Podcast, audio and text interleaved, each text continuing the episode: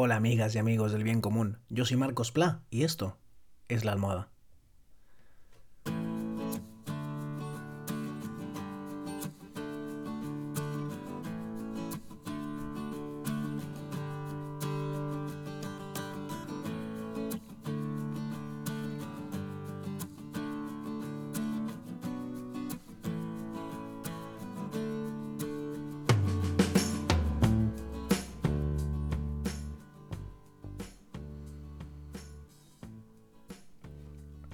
Hoy os quiero hablar de Shira. ¿Y qué narices de Shira? Bueno, pues eh, la respuesta fácil es que es una serie de animación que está en Netflix y que pues eh, veo con mi peque. Nos gusta mientras cenamos ver un capítulo corto de alguna serie que entienda que eh, puede ver él, de unos 20 minutos, y luego pues al ¿no? El peque. Em, y esta, eh, digo, ostras, qué chula, porque yo de pequeño eh, me encantaba la serie de He-Man y fueron como mis juguetes favoritos, ¿no? Em, y hasta aquí todo normal. Lo que pasa es que la hemos acabado hoy, eh, son cinco temporadas, y hoy hemos visto el último capítulo. Y la verdad que estoy como muy impresionado, ¿no? Me pasa últimamente, gratamente, con las series de animación que veo con Mario, mi hijo, que, me gustan mucho. Y me gustan mucho no solo porque me entretengan, porque sea un rato agradable con él, sino porque cumplen esa función que ya he apuntado en alguno de estos podcasts de ofrecernos un horizonte, de dibujar un horizonte con sus historias en el que las personas somos capaces de hacerlo mejor, en el que refleja lo mejor de lo que somos capaces las personas contrastando con, desgraciadamente, muchas de las series para mayores que he comentado alguna aquí ya. Estoy pensando en series que hemos visto últimamente como El Príncipe de Dragón, que es una pasada y en algún momento hablaré un poco más de ella. Esta misma, eh, y bueno, eh, vamos a centrarnos en, esta de, Shira. Esto es un remake de, la serie. Shira es eh, la hermana, vamos a decir, con magia de He-Man, de, aquel héroe ¿no? de los 80, eh, que en aquel momento todavía no entendía lo que era la hegemonía, todavía no entendía lo que era la cultura y su influencia eh, eh, para explicarnos, pero a mí me gustaba He-Man y veía un montón de dibujos, pero me gustaba especialmente He-Man.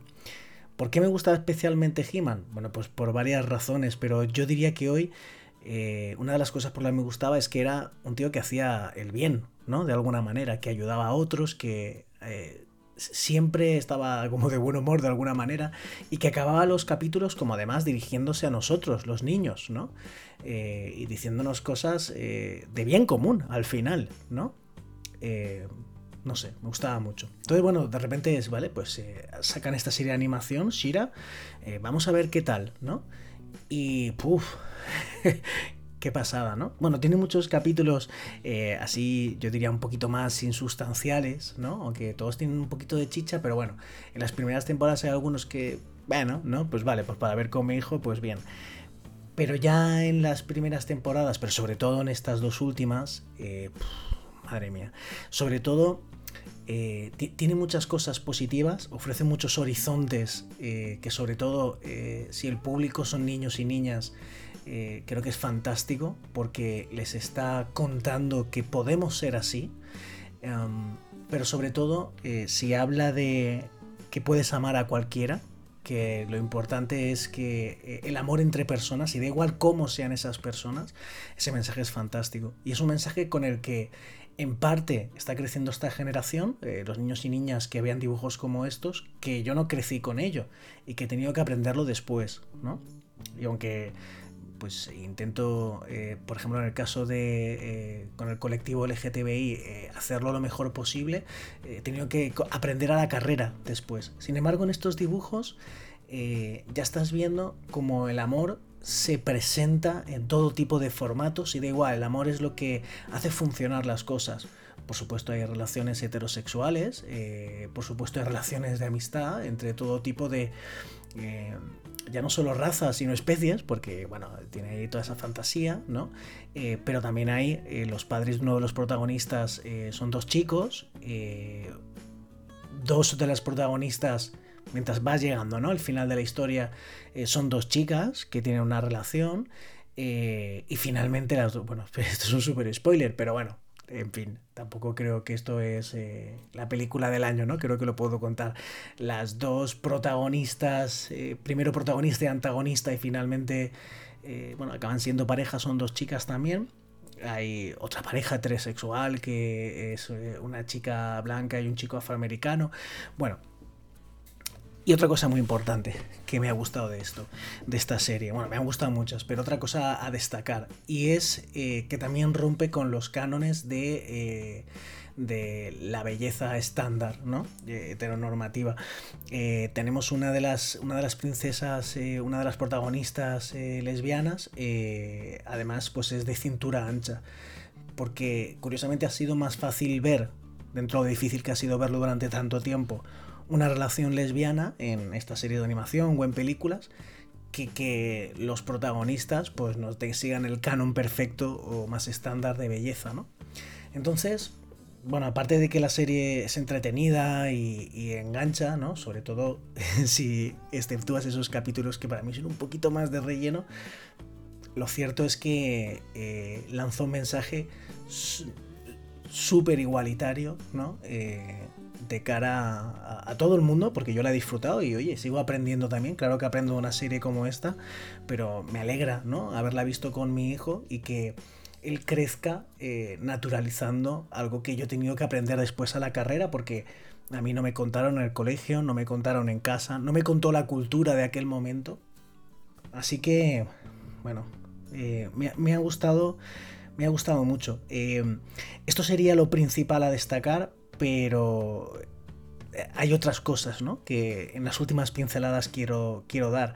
Una relación con la naturaleza importante. La naturaleza es eh, súper importante en, esta serie. Por supuesto, eh, afortunadamente cada vez va siendo, está, va siendo más normalizado, aunque todavía vivimos en un mundo eh, mayoritariamente machista, pero las protagonistas eh, sobre todo son mujeres en este caso y, cooperan, trabajan en equipo, se cuidan, eh, maravilloso en ese sentido.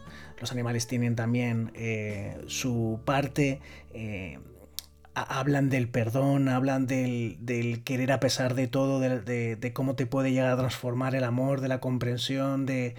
Eh, también interesante, hay...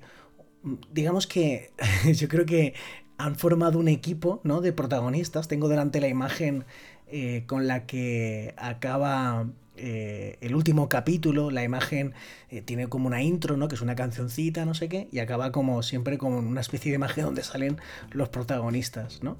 Y está guay porque han ido adaptando ese final de esa intro, ¿no? Añadiendo cada vez más protagonistas, que haces un equipo más grande, es una comunidad más grande, que es otra de las cosas que me gusta, la construcción de una comunidad.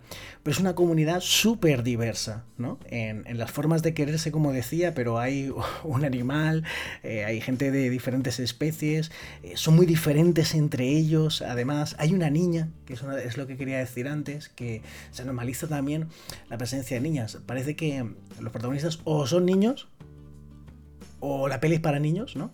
O son adultos, pero no pueden hacerse equipos mixtos, ¿no? De protagonistas. Y eso es interesante, ¿no? Poder eh, hacer cosas, trabajar conjuntamente eh, niños y adultos, ¿no? Eh, para la misión que sea, ¿no? Digamos. A una le gusta mucho la tecnología, eh, otra es más hippie. bueno, muy interesante. Un mensaje de, de, diversidad maravilloso.